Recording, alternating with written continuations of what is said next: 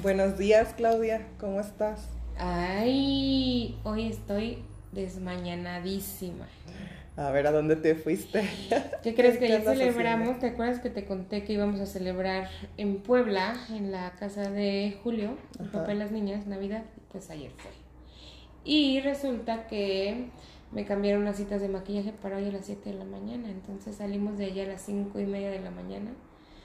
Y bueno, pues mi hija chiquita se quedó ya. Estoy también como emocionada y así sacada de onda porque nunca se había separado de mí. La primera vez que la sueltas. La primera ¿no? vez, Sí. pero estoy muy contenta, estoy muy emocionada. Está súper bien que te sirva para practicar el desapego, El ¿no? desapego. Desapego y que los hijos, eh, al final de cuentas, cuando uno los tiene en el corazón y haces cosas padres con ellos, estén donde estén, Sí, pues el lazo no se rompe. Sí, la verdad es que Y sí, ahorita que tocas ese tema, pues cayó, mira, así como anillito al dedo, porque el tema que traemos hoy se llama las medallas de las que nadie habla. Ay, sí. Sí, y fíjate que, que tenemos aquí una mamá de lujo. Entonces, el tema de este podcast queremos que sea enfocado a el labo- la labor que tenemos como mamás y que a veces ni nosotros mismos nos las reconocemos, ¿no? Y que está padre reflexionar lo que hacemos por ellos, para que sean hijos de bien, hijos exitosos. ¿Cómo ves? Me parece padrísimo, la verdad es que sí cayó como justo en el hoyo. Y bueno, pues vamos a darle la palabra a Magdalena Quintana. Muy bienvenida, Magda. Cuéntanos un poquito. Hola Claudia, Eh, pues agradecida por la invitación, eh, contenta eh, de estar aquí con ustedes y pues entusiasmada también porque el ser mamá pues es de toda la vida. Entonces, este, Natalie, pues eh, te agradezco tu, tu atención y, este, y efectivamente muchas veces nosotros no nos damos el, el crédito ni, ni nos valoramos ah, tan hermoso, este, pues digamos que es una hermosa bendición que Dios nos permite, ¿no? El tener este. Cuéntanos más. cuántos hijos tienes. Pues yo tengo tres adorados y hermosos y guapísimos hijos. Este, Luis, que tiene 26 años, Josué, que tiene 24 y Moisés, que tiene 22 Ah, años. perfecto. ¿Qué se dedican? Cuéntanos. Pues Sí. mira, este Luis terminó carrera en es ingeniero industrial y de sistemas. Josué también ya terminó carrera, administración de empresas, y Moisés todavía sigue en línea con la cuestión de administración de empresas. Y pues bueno, ellos este, lograron sus carreras a través de becas eh, académicas. ¿En Ellos, escuela? ellos estudiaron en el TEC de Monterrey, Campus Pachuca, Campus Santa Fe, en la UDLA también estuvieron, en UPAE, en Puebla. Y, este, y pues bueno, esas becas se lograron a base del deporte, ¿no? Entonces, eh, además de sus carreras, pues les abrió mucho, mucho panorama y un- una gran carrera deportiva. Entonces, ahorita los tres ya son jugadores profesionales. ¿En qué disciplina? En básquetbol. Ah, muy En bien. básquetbol. Qué padre.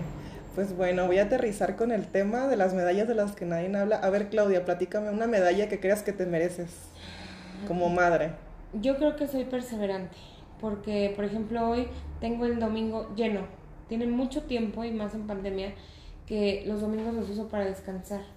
Y hoy tengo actividades así, te lo juro, o sea, desde las 6, por ejemplo, eh, ahorita que terminamos los servicios, ahorita grabación, al rato tengo un curso, al rato entrego pedidos, voy a hacer inventario a mi negocio y, y están incluidas mis hijas en ello. O sea, Cami sabe perfectamente qué vamos a hacer y no es como de, córrele para acá, ahora súbete al carro, vámonos. No, o sea, ella sabe y ahorita está descansando, ¿no? Y sabe a dónde vamos a comer, sabe todo. Creo que darle seguridad y ser perseverante, no dejar a un lado como mis actividades por ser mamá o por mi negocio, o sea, todo lo puedo equilibrar y eso me siento muy orgullosa.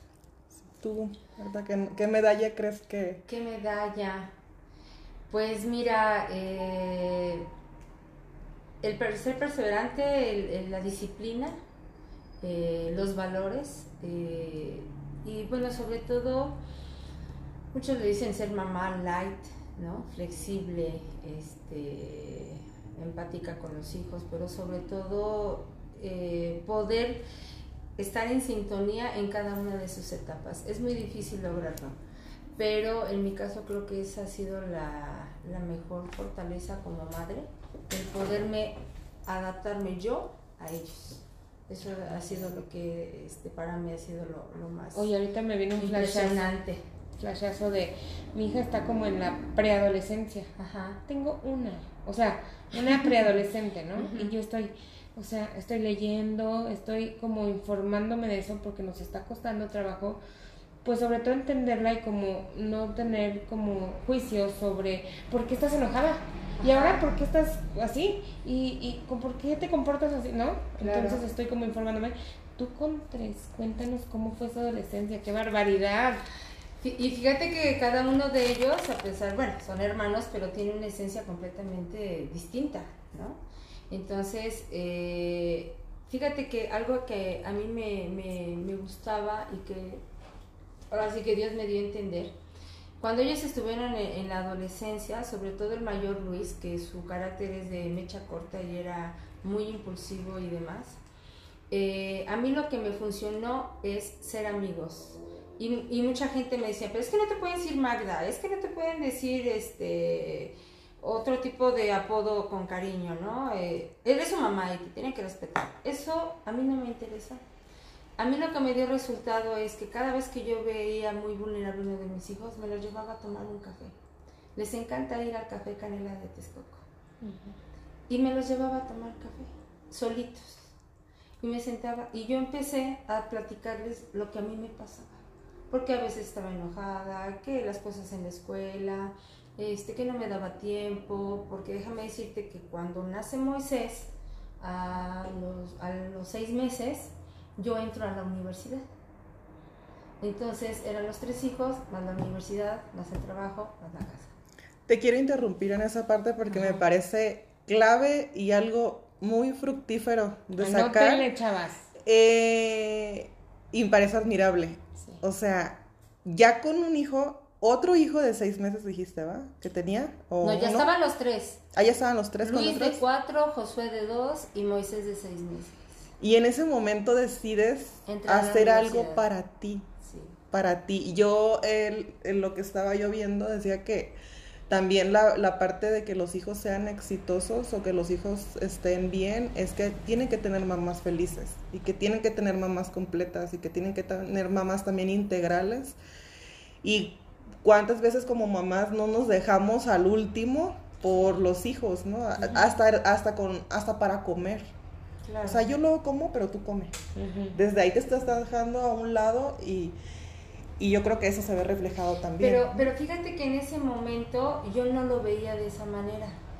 Eh, para, ah, para nosotros, en el caso de, de- de mis hijos y de mí, muchas cosas sacrificamos. En la escuela eh, yo no podía atender un grupo o no podía estar como directora si no tenía yo un papel. Ajá, entonces en ese bueno, momento... déjate, interrumpo y me regreso tan- tantito en la parte, decides entrar a la universidad. Ajá. Eh, antes de eso no trabajabas. Sí, yo trabajo desde los 15 Ajá. años. ¿En qué escuela. trabajabas? En la escuela. En la escuela. Tengo, tengo escuela. Ah, como, como docente, pero te faltaba el documento. Exactamente. Ah, ok, para que nos entiendan bien. el- Sí, entonces eh, para que yo podía seguir en plantilla y laborando necesitaba yo tener mi título. Ah, ok. Ajá, entonces ahí fue la necesidad. ¿Qué sacrificamos? Muchísimas cosas. En mi caso, pues no salir con amigas, no poder hacer ejercicio, todo lo que ahora a lo mejor ya te acomodas, ¿no? No había el recurso necesario, suficiente ah, para decir, bueno, contrato una nana que se quede con los niños y hago mis cosas. No, no lo había. Entonces, eh, en mis hijos lo mismo. Nos íbamos los cuatro a la escuela, cada quien a su, yo a, a mi trabajo, ellos a, a sus espacios. A veces les llevaba yo el topper en el carro porque iban comiendo para llegar a entrenamiento, porque además aquí en Texcoco no hay clubes este, de básquetbol. Entonces nos, me lo llevaba yo, íbamos al Deportivo Cañitas, íbamos al Deportivo Venustiano Carranza y era entrenar dos horas. En lo que mis hijos entrenaban yo hacía planeaciones, revisaba a las profesoras, calificaba exámenes y demás. Qué impacto, o sea, sí. o sea, pues es cuando Y, y quieres te, hacer- vue- te vuelves este, multifacética, ¿no? O, o de todo, ¿no? Entonces, Oye, este, Ah. te quiero hacer una pregunta. Ya sabes que yo soy la preguntona. Eh, ¿Cómo le hiciste con la culpa? ¿O la sentiste en algún momento? ¿O cómo lidiaste? Si la sentiste, ¿cómo lidiaste con eso? Porque yo, bueno, por haciendo un censo con... Me ha pasado a mí, con las amigas que yo tengo, la principal causa que les impide realizarse como mujer en forma de tu desarrollo, pueda ser profesional o creativo, lo que tú quieras, es la culpa. Decir, es que ¿cómo voy a dejar a mis hijos? No, es que no, ahorita están muy chiquitos. Entonces, yo quisiera que nos platicaras si hubo culpa, cómo la trabajaste, cómo la gestionaste, porque siento que el no tener culpa podría ser otra medalla de la que nadie habla para todas las mamás. Bueno, pero fíjate que en ese aspecto yo siento que depende de cada circunstancia de mujer. Cuando yo fui madre, eh, solamente eh, tenía yo la prepa, pero yo trabajaba desde los 15 años, yo fui mamá a los 20. Entonces, eh, cuando llegan los tres hijos, cuando empiezo la universidad y todo eso, no sentía culpa en ese momento, porque los cuatro andábamos como hormiguita. Nuestros tiempos logramos que fueran eh, digamos que a la par. En lo que ellos entrenaban, yo hacía mi labor de la escuela, calificar, planear, entonces no había, digamos que ese abandono. ¿No? Llegaba sábado y domingo y en los deportivos nos veían desde temprano hasta que anochecía. Entonces, en esa parte no hubo, digamos que esa culpa. A mí me viene esa parte ya cuando ellos empiezan a ir a la prepa y a la universidad. Ellos al ser becados se desplazan de casa. A los 15 años mis hijos salieron de casa. Y yo me volvía loca porque quería ponerles la ropa, este, planchadita, acomodada, les hacía comida para toda la semana, las viandas y arroz, esto y lo otro. Y era un desgaste tan tremendo, ¿no? Que llegó un momento que me dijeron, mamá, no nos acabamos las cosas. Mamá, debo de llevar esta dieta. Mamá, ahora el régimen de ejercicio es este, ¿no? Y entonces se vuelve uno tan vulnerable que llega un punto en donde yo ya no era indispensable para mis hijos. Ay, qué fuerte. a mí no me pasó la culpa, a mí me pasó el vacío el, el nido, tan grande. Tiene nombre, ¿no? El síndrome del, nido vacío. Tan grande porque desde que las 24 horas, los 365 días nos veías a los cuatro.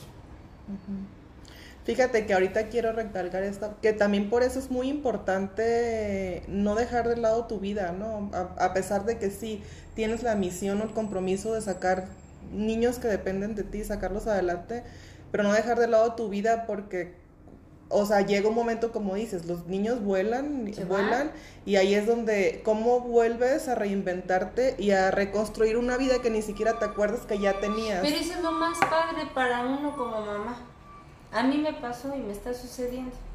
A lo mejor en ese momento no podía hacer ejercicio, no podía ir a un tratamiento de belleza, este, no podía irme de compras. ¿Por qué? Porque eran los tenis, era el short, era la banda, era pagar los este, entrenamientos, la excursión, o sea, era todo para ellos. En ese momento no lo entendía y se olvida de uno por completamente. Si tú me hubieses conocido hace 10 años, era yo una vieja amargada y, y, este, y nada que ver, ¿no? Entonces, cuando ellos ya empiezan a ser autónomos en, en, su, en su carrera universitaria y demás, entonces ahí viene ese reencuentro con uno mismo. Que no dejas de ser mamá, pero ahora ya viene esa parte de, de en el disfrute. de disfrutar, de ya no sentarte a hacer la tarea con ellos, sino de ahora irlos a ver el logro que han tenido o por lo que tú trabajaste tantos años con ellos. No, a mí se me enchina la piel cuando veo esos posts que ella comparte con los tres súper exitosos y contratados por no sé qué y no sé qué, o luego en restaurante con ellos guapísimos, altos, imagínate, ¿no? Y, y ella como reina en medio de estos tres muchachones en el restaurante y dije, wow, o sea, está cosechando eh, los logros. Oye, Magda, pero cuéntame, por ejemplo, si yo no he visto por, a mi hija que tiene algún tipo de gusto por algún eh, deporte, tus hijos, o sea, ¿cómo detectaste que era sobre eso? Bueno, mira, su papá, eh, pues él fue basquetbolista de, de toda la vida, ¿no? Eh, de chiquitos se los llevaba a entrenar. O sea, mis hijos agarran el balón desde los 2, 3 años. En el caso de Luis, al principio no le gustaba, él quería fútbol.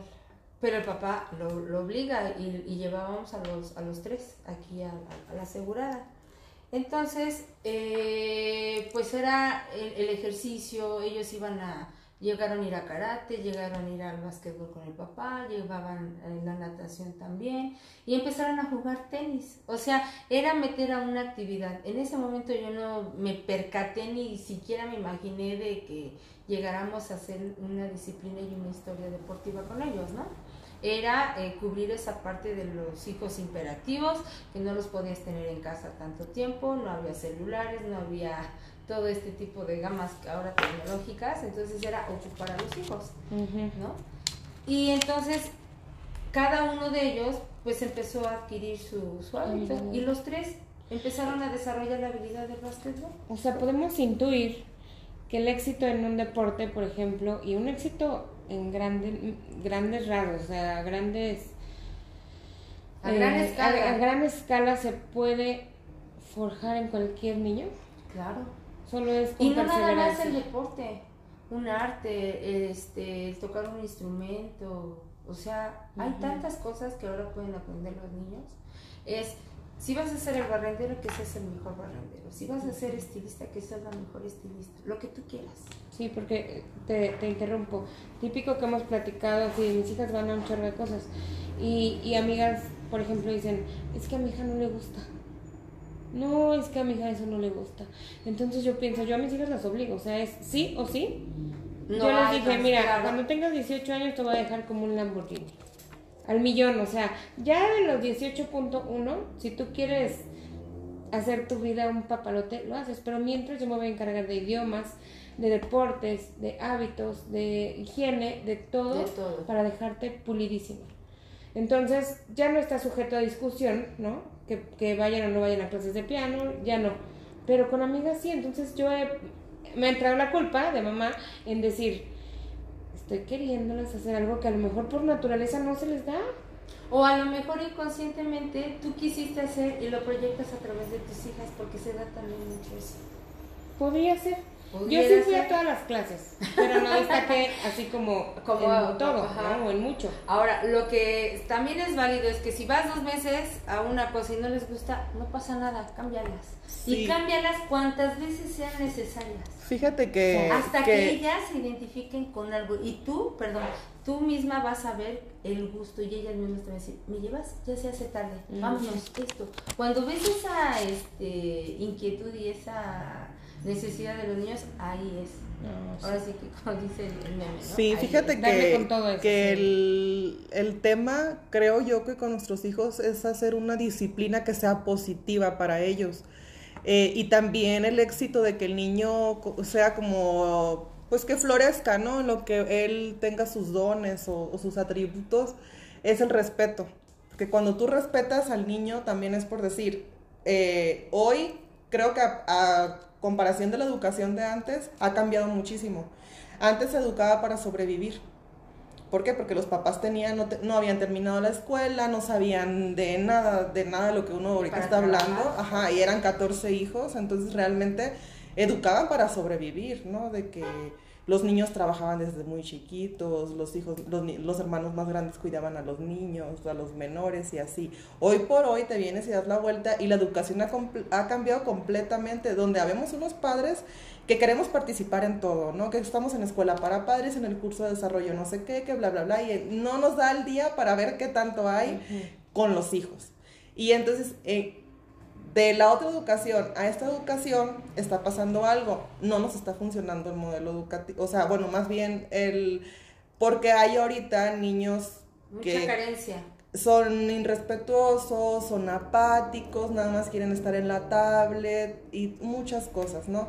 Y puede ser también que, que nuestra desesperación como padres en sobreprotegerlos, en querer darles como muchas herramientas en un mundo que viene bien competitivo, los estamos también eh, invalidando y no estamos respetando también el proceso que ellos solitos deben de llevar y decir, ¿sabes qué, mamá? Me gusta la música, cómprame una guitarra.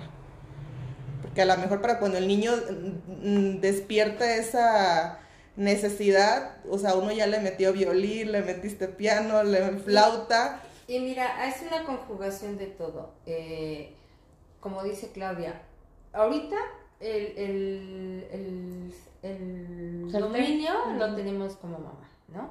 Tú pones la disciplina en tu casa, la disciplina para la tarea, la disciplina para las actividades, para la comida. O sea, ahorita no hay opción de que el hijo decida en cuanto a orden, disciplina, hábitos. Eso es bien importante. Los valores que tú le des este, como ser humano, etcétera, ¿no? Ahí no hay opción de que el hijo decida. ¿Por qué? Porque todavía no son conscientes, no tienen todavía una autonomía. Ujú. Pero en cuestiones de gustos sí podemos ser flexibles. Cuando... Muy, muy importante eso, ¿no? Saber Ujú. cómo distinguir, ajá, te formo tu identidad como, como ser humano, eh, y, pero te doy herramientas, te ¿no? doy También. herramientas para... Ajá, como los valores, la disciplina y todo esto, pero como dices, en cuestión de gustos, Sí, eh, no, incluso la ropa. Yo, yo hubo un momento en que ve- vestía yo a mis hijos igualitos. y andaban los tres iguales, ¿no? Y ya después, conforme van creciendo, pues obvio que ya no querían. Pero a ver, ¿qué tienes? No, pues que presentación en la escuela, exposición, te tienes que vestir así. Que voy con las amigas, pues esto, lo otro, ¿no? Entonces tú los vas guiando de cierta manera en hábitos, en, incluso con los amigos, hasta qué punto quiénes sí está bien, quiénes no, porque son muy vulnerables ahorita en la etapa de la adolescencia. Ahorita las redes sociales tienen tanto impacto que yo recuerdo que cuando eran chiquitos, pues el héroe era el papá, ¿no? Y el Superman y el hombre araña, etcétera. Pero ahorita, en esta etapa, que ellos van a agarrar su propia personalidad, es ahí donde tenemos que estar bien, este, bien abusados, ¿no? Eh, ya una vez que ellos salen de casa, cuando ya se enfrentan a la vida, viene otra situación que uno dice, pero es que, ¿y si la dejo? ¿Y si las drogas? ¿Y si esto? ¿Y si lo otro? Los tienes que enfrentar. No va a haber forma en que tú los tengas todo el tiempo en una este, Burbuja. burbuja. No va a poder ser. Cuando mis hijos se van de 15 años, ya no tengo ropa limpia, híjole, pero ir hasta Santa Fe, esto y lo otro, pues sabes que aprende a usar la lavadora. Oye mamá, que quién sabe qué, este, fíjate que vamos a ir de gira, que tengo que hacer, pues hazte unos sanduichitos, haz- prepárate una ensalada. Llegó el punto en que se hacen autosuficientes. ¿Ellos se cocinan? Se cocinan, se lavan, se planchan, todo. Yo quiero retomar algo que hace un momento di- dijiste cuando comentaste que cuando tú sentías a uno de tus hijos que estaba como que pasándola mal, eh, lo invitabas a un café y platicabas con, es- con ellos, ¿no? Entonces, me llamó mucho la atención y voy a mencionar algo así muy porque es un tema bastante profundo también, que son las heridas de, los, de la infancia. Y, y esa parte que tú comentabas, que también tú les, les externaste, oye, es que me siento mal, es que ando enojada y todo eso, eh, yo leía que es bien importante en el niño y lo, y lo quiero eh, juntar con cuando dije lo del respeto hacia el niño, ¿no? Porque darle respeto al niño hacen que ellos tengan su sentido de pertenencia. Y entonces uno como ser humano eh, tienes que pertenecer a un grupo, o sea, tú sabes, o sea, tienes que reconocerte en un grupo, ya sea tu familia, tus amigos o la escuela. Y entonces cuando los niños eh, se sienten que no pertenecen, voy a poner un ejemplo, ¿no? Eh, yo soy una hija, estoy chiquita y veo a mi mamá que llora todo el tiempo.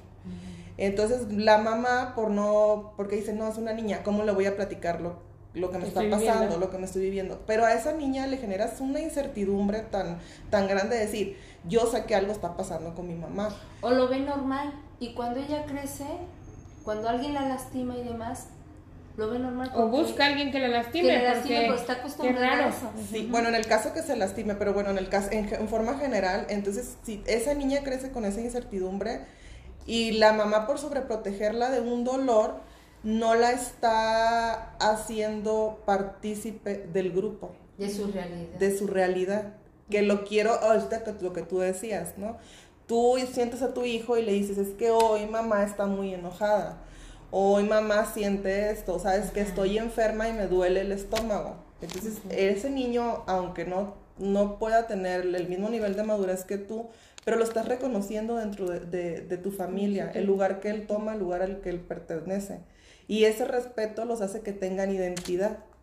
Y esa identidad que el niño va forjando es lo que en un futuro los hace pues seguros de sí mismos. seguros de sí mismo con, Con valores.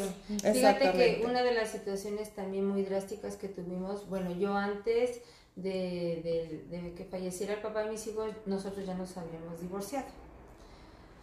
Sin embargo, este, siempre en la mesa, pasa esto, pasa lo otro, este, nos vamos a separar, y nunca hubo un, este, cubrir, como tú dices, apariencias ni nada así fuera lo más difícil o lo más crudo, lo que fuera, siempre este, estuvimos en comunicación abierta con ellos.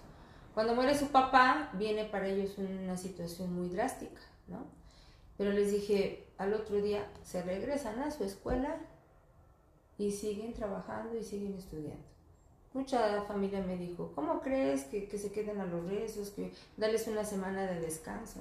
Le dije, ahora es cuando más tienen ellos que aprender a, a afrontar la vida este, de diferente manera. Y así fue. Y hasta, hasta ahorita tenemos una comunicación tan linda que uno de mis hijos me puede decir, pasas por unos condones, pasas por esto, pasas por lo otro. O sea, es una comunicación abierta tan padre, tan de respeto, tan de, de valores, que esa sintonía eh, nos permite a los cuatro fluir de una manera muy, muy buena. Entonces, no es sobreprotegerlos, no es ponerles que el mundo es de bombones, este, sino lo que es la realidad de cada uno de nosotros como familias.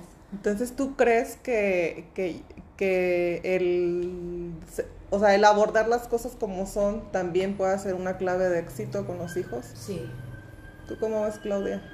Fíjate que yo ya les había comentado en un podcast pasado que también yo me crié así. Mi mamá nos decía claramente, me acuerdo que yo estaba en una escuela aquí particular bilingüe y así muy on par and direct, ya sabes. Y entonces tenía amigas que vamos a Disney, que no sé qué. Y me voy a ir a Disney, y Disney, y Disney. Entonces yo un día llego y yo, mamá, o sea, yo también quiero ir a Disney. Yo ya había ido, pero yo quería ir ese verano, ¿no? Porque estaba muy emocionada y a mí me encanta y yo, mamá, pero ¿por qué no vamos a ir? O sea, también tendríamos que ir, o sea, si no. Mi mamá, a ver, a ver, a ver, a ver, te aplacas, ¿sí? Nosotros no somos ricos. Para que te quede bien claro, tenemos otras posibilidades y en este momento nuestra, así, yo me acuerdo que sentí horrible, ¿no? Pero así mi mamá como que nos aterrizaba directito, o sea, sí me peleé con tu papá, así, así, así, porque las cosas están así, así, así. Quizás, ¿no? Y yo, yo sabía como que mis abuelitos le decían, no, pero ¿para qué le dices si es una niña? Y ahora yo con mis hijas soy igual, o sea, cuando yo me separé de su papá, les explicamos, miren, no estamos funcionando, eh, él tiene, va a tener un proceso de crecimiento y va a salir de casa, no estamos peleando, vean, no estamos aquí, pero, y mi mamá y todos así de, "¡Ah! pero ¿cómo? Y yo, mami, pues tú así me acostumbraste, Claro. o sea, entonces yo soy muy pro sí. de decir, no, no hables porque está tomado en este momento. O vente para acá porque nosotros no elegimos en este momento, no sé, cuando hay una fiesta o algo, no decir, vente, vente porque no veas. No, es que está tomado y no, nosotras no convivimos con gente así, vámonos para acá. O claramente todo. Y sí, no sabes cuántos comentarios me hacen de, oye, son niñas, ellas que tienen que saber si vendiste o no, si te pagaron o no, si, oye, pues No, me ven súper de malas. Y entonces es porque, ¿sabes qué? Esta persona que me debe un buen, otra vez me aplaza un mes, ¿no? Y, y bueno, o sea, yo creo que sí tiene sus pros y contras. Y, y bueno, y en esa parte también entra mucho la cuestión de los valores. O sea, porque ellos ya se involucran contigo. La niña te, te apuesto que ya pone las cosas que vas a ocupar, esto, lo otro. Y en el caso de con mis hijos lo mismo. Te- bueno, quiero ahorita que, estamos que estamos aquí platicando, bueno, y viendo la historia, pues, de, de vida de cada una, ¿no? Y la gente que nos conoce, pues, sabe perfectamente cuál es. Y, pues, que no ha sido... Claro, La rosita te, de- te ajá. en la calle y te, ay, qué suertuda eres, ¿eh? Ajá, ¿Qué no, hijos y apenas- tuviste? O sea, perdóname, Entonces, fíjate no que también siento que pasa algo muy curioso con la gente que nos toca relacionarnos. Los valores y en qué momento esos, esos valores los quitas del moralismo de ciertas personas, por decir. No sé si te pasó a ti cuando, cuando mencionas que hubo un divorcio. Eh, ay, pobrecitos esos niños, Ay, ¿no? O sea, y dices, ay, Dios mío de mi vida, no estoy escuchando esto. Entonces, esa parte de decir, aunque tienes papás que están divorciados, tus valores son estos y no quiero que los confundas con los moralismos de las personas que te van a venir a decir otra cosa. También es, luchar y hacer a tus hijos entender, no permitas que nadie te venga a hacer sentir mal, el, niñito que venga y que te diga, ay, es que tus papás no están juntos, por decir, ¿no? Pero, pero pueden ser muchísimas cosas. Y, y, ahí es un punto central bien importante. Yo lo veo con, bueno, soy maestra y, y, dirijo una escuela y lo veo con muchos papás y con alguna gente, ¿no? Usan a los hijos, este, ahí se pierde todo tipo de, de, de imagen paterna y de imagen este, materna. Entonces, eh, vienen muchas eh, situaciones en donde a veces las apariencias, el decir, ay, pues tomo una foto y somos la mejor familia y atrás estás como perro y gato y mantienes una relación tóxica, porque cómo vas a divorciarte o pones de pretexto a los hijos, ¿no? eh, en, en, nuestro caso, que nosotros tuvimos un divorcio, eh, fue claro. Uh -huh. Ahora nuestra vida va a girar de la siguiente manera. Seguimos siendo familia, sigue siendo tu papá y tienes todo el amor y el respeto para él. Yo sigo siendo tu mamá y lo mismo. Pero ahora vamos a girar de diferente manera. Y en mi caso fue un éxito. A pesar de que se diga, ay, pues es un divorcio, un fracaso. No, para nosotros fue un éxito. ¿Por qué? Porque este, mis hijos ya no se preocuparon porque si estabas triste, si esto, si lo otro, si mi papá, si mi mamá, se dedicaron a lo suyo. Yo me dediqué a avanzar, a, retomarme y su papá pues a hacer lo suyo. Desafortunadamente después le dio un infarto, pero este, en, ese momento no hubo tragedias, no hubo un impacto así que digas nos peleamos como perros y gatos y salimos todos este, descuartizados, no. Entonces también es, es muy importante este tipo de comunicación, este tipo de ser abiertos con los hijos y ser claros en todo momento, porque te quitas de muchas cosas que a la larga van los hijos los van a tronar en todo. Sí. O se van creando morralitos que va uno cargando, ¿no? ¿no? Que se te hacen tan pesados. Uh -huh. Te, te que, que les le comenté lo del el, en qué momento pierdes la línea de qué es un valor y qué es un moralismo, ¿no? En cuestión. Quise agarrar ejemplo esto, lo del divorcio. Me recordó alguna vez una persona me hizo un comentario que se me hizo muy cruel respecto a una situación, pero así, en resumen dijo, es que, ¿cómo va a ser posible que esto, si yo vengo de un matrimonio de 30 años y entonces mi hija tiene los mejores valores y ese muchachito viene de padres divorciados. Entonces, si vamos a hablar de valores, eh, hizo referencia a que como ella tenía un matrimonio de 30 años, pues su balanza la, la, la ponderaba en, a los años de matrimonio, ¿no? Y, y, y, desacreditaba el valor de la otra persona por venir de padres divorciados. Uh -huh. Entonces, en esa parte, yo no sé si ustedes a, ahorita les ha tocado lidiar con ese tipo de personas. Fíjate que... Y, como, y, y, si, y aparte, ¿no? Eh, si un día les toca, ¿cómo lo vamos a manejar con nuestros hijos? ¿Qué les vamos a decir? Perdón, yo quisiera decir que cuando yo me separé, por ejemplo, y no me di cuenta en ese momento, pero fue padrísimo vivir el primer duelo de mis hijas juntos. Porque ah, fue un duelo de tres. Entonces, yo lo primero que hice fue levantarme de la cama y decir, lo que mis hijas vean en mí uh -huh, es como ellas se van a comportar cuando un chamaco que no quisiera ni estar ahí sí, le rompe el corazón, Así ¿no? Es, sí. Entonces yo me aguantaba el llanto al principio, sí, porque pues el primer día de no, que no estuviera mi esposo, yo decía, Dios mío, o sea, aparte la responsabilidad de todo que él me ayudaba con las niñas y todo, ya la tengo yo, ¿no? De la escuela, la, la, la, la, la toda la rutina. Y entonces después, como a la semana, yo creo que dije, ¿por qué tengo que estarme aguantando? Entonces ya, ¿no? Se me salían las lágrimas y me decían, ¿qué tienes, mami? Y yo, nada, hija, me siento triste, me siento pues extrañando a papá, pero va a pasar. O sea, ah, y luego yo lloraba, ¿no? Y yo, ¿qué pasa? Pues extraño un poco a papá, pero va a pasar. Y así aprendimos uh -huh. juntas a ser resilientes. Exacto. Entonces, el que es. no lo hayan vivido solas a los 16 años en un cuarto tumbadas, ¿no? No sabes, o sea, yo, yo valoro tanto eso y, y, la verdad es que se lo he hecho a Julio. Gracias a Dios que nos permite tener una separación tan digna, tan bonita como ayer que convivimos tan padre, nos dimos regalos y, y se quedó la niña con él y padrísimo. Entonces, es un es una familia muy sana lo que yo he generado, gracias a Dios y, y, y con él también, ¿no? Pero la separación para mí no ha sido como como moralismos y los comentarios que ha habido han sido toda la vida de tan bonito matrimonio que eran. Es el, era el mejor matrimonio que conocía. ¿Cómo es posible?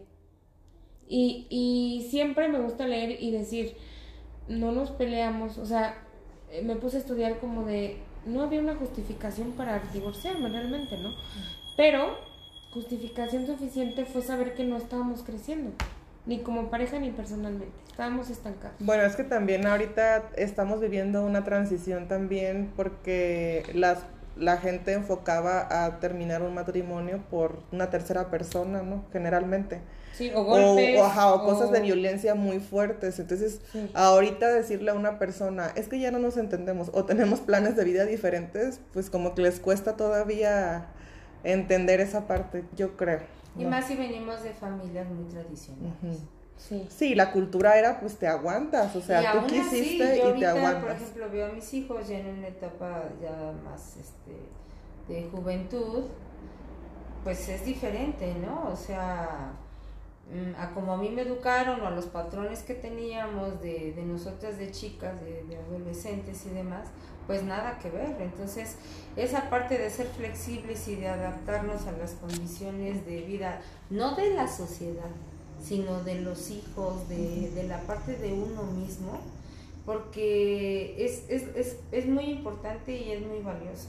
Porque antes eh, vivías y tu forma era para las apariencias. Ahorita. Te, bueno, no. te pregunto a ti, eh, ¿tú viviste esa parte del moralismo? ¿También fue así como que, o no, no, no te recuerdas, o no te importó?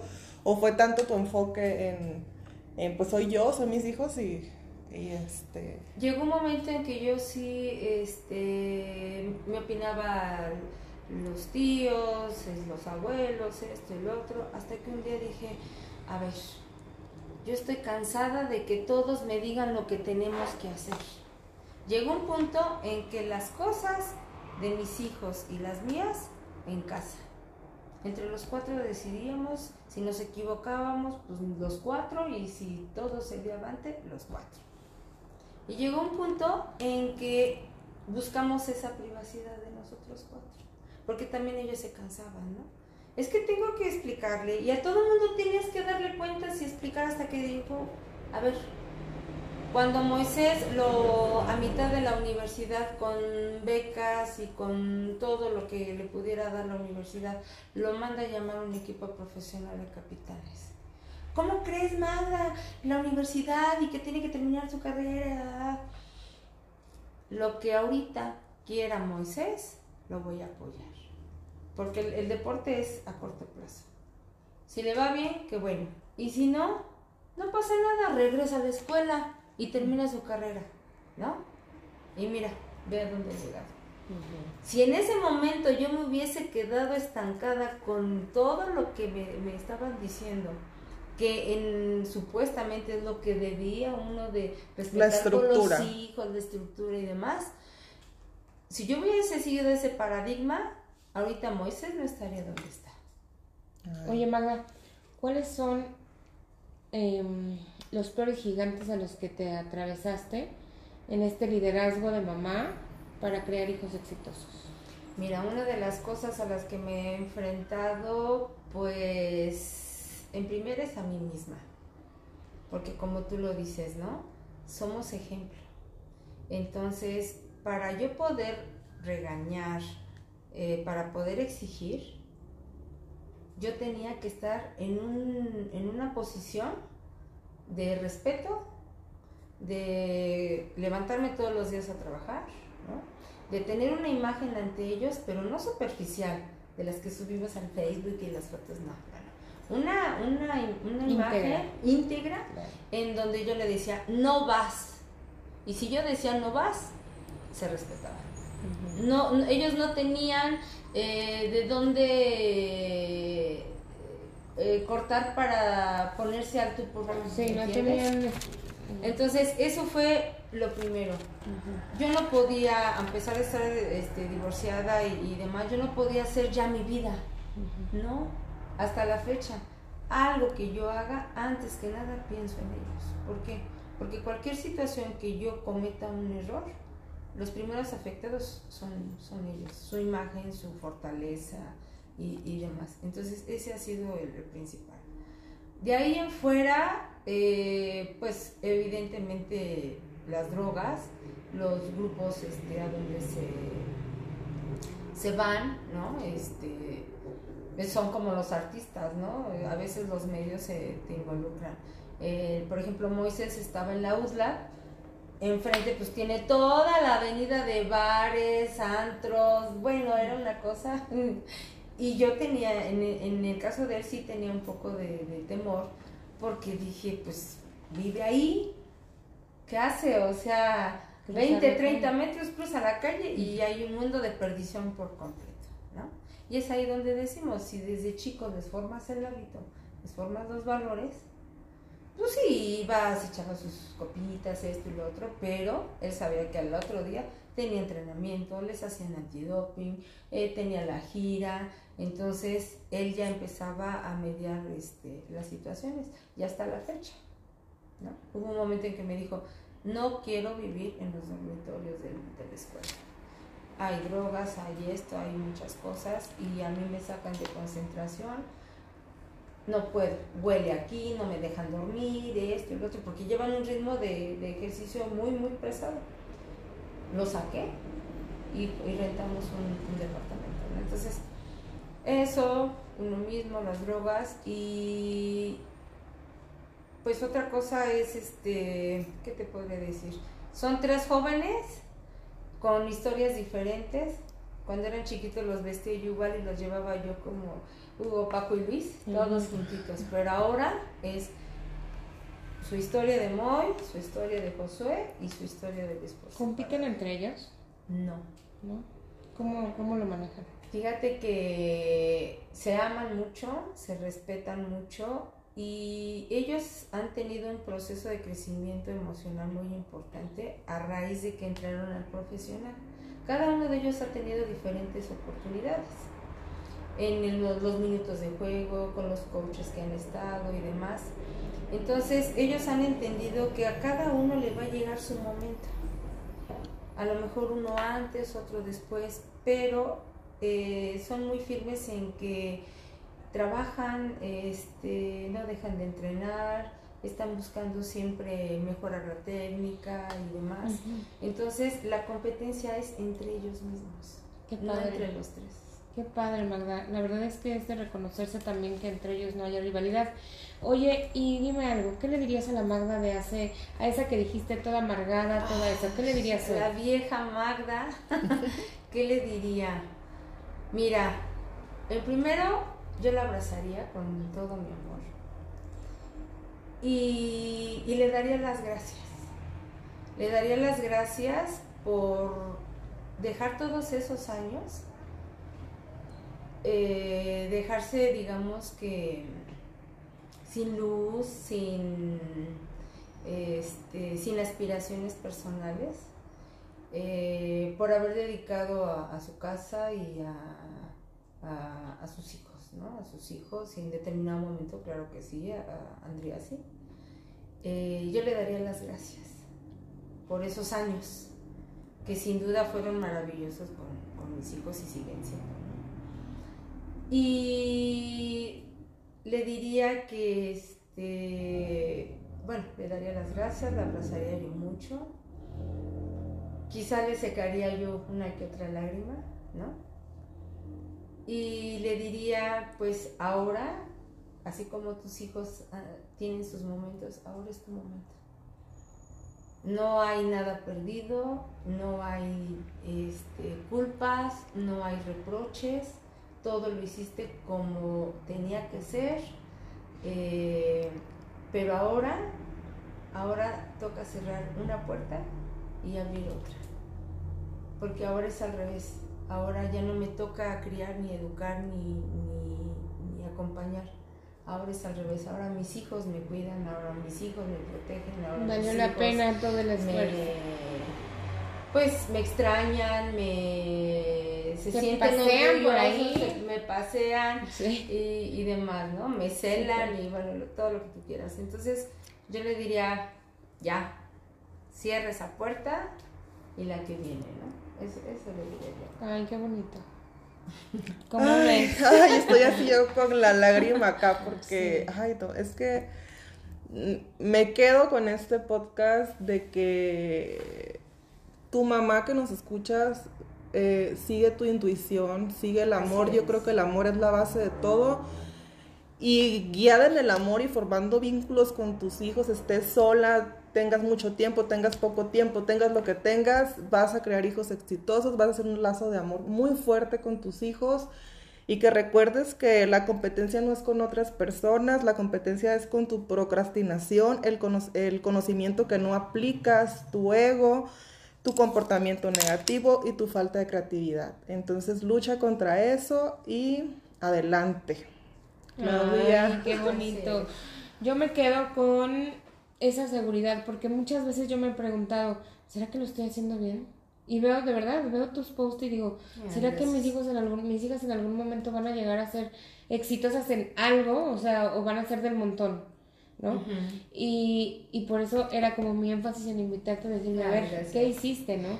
Y creo que me quedo con esa seguridad de saber que, como dijiste, Nat, el, la base es el amor y en seguir mi intuición y en, pues, en la disciplina y en reforzar que es un vínculo como, como un equipo, pues que somos un equipo desde pequeños, Así es. desde que son pequeñas y bueno, pues me quedo contenta y, y tranquila. No, y ahorita tú estás en una época bien bonita porque si yo hubiese podido tener esa madurez o ese entendimiento desde antes, eh, a lo mejor en, en lo personal hubiera yo tenido otro tipo de satisfacciones, ¿no? Pero nunca es tarde. Ajá, yo siempre he analizado mi vida ha sido al revés, ¿no? o sea, al revés. Pero, pues, por ejemplo, ahorita a mis 46 años, a lo mejor lo que no pude hacer en su momento por los hijos, pues, pues lo- ya, lo, ya lo estoy teniendo. Y tú puedes ir ahorita a la par con tus niñas. Entonces, son, cada una de nosotras tiene circunstancias completamente diferentes. No hay una regla, no hay un patrón. Las reglas las haces tú sola con tus hijos. Sí. El éxito, eh, el éxito es desde que te levantas con una, que ves una sonrisa de tu niña y brillarle los ojos, ya, ya eres exitosa como madre.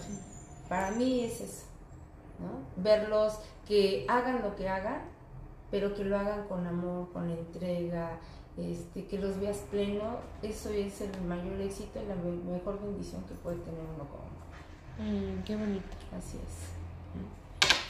Oigan, pues, ¿qué les pareció? Queremos escucharlas, queremos que nos dejen mensajitos en las páginas y que compartan este podcast. Seguramente habrá mamás que tienen inquietud en todo esto. Eh, muchas gracias por estar aquí, muchas gracias por escucharnos y felices fiestas. No se pierdan el siguiente capítulo. Bye, Nat. Adiós.